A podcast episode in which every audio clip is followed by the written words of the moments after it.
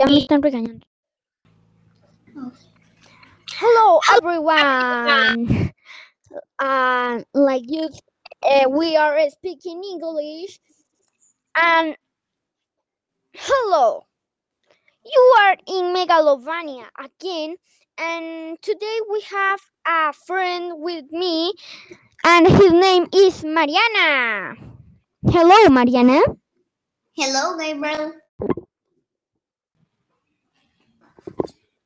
Today, Mariana will talk us about allergies. Can you start, Mariana? Okay, yeah. Today I start with a question. Can I say it? Yeah. Okay. This question is for Gabriel. Gabriel, you have uh, allergy? Yes. When it's a lot of hot and I run a lot and jump a lot, it appears me uh, water. I don't know his name, but if I have it and it's so hot, it appears me um, a lot of red in my arm. And you have allergy? No.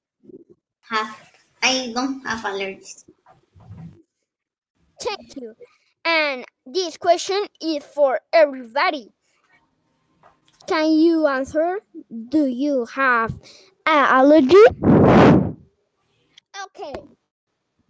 Start talking about allergies, please. Things I I say important of allergies. I this. When some immune system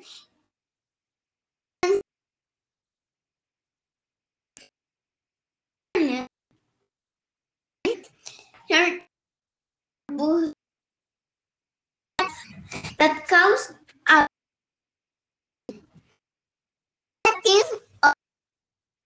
because I some persons that have consume. Consume. Consume jarabe and the house maybe on.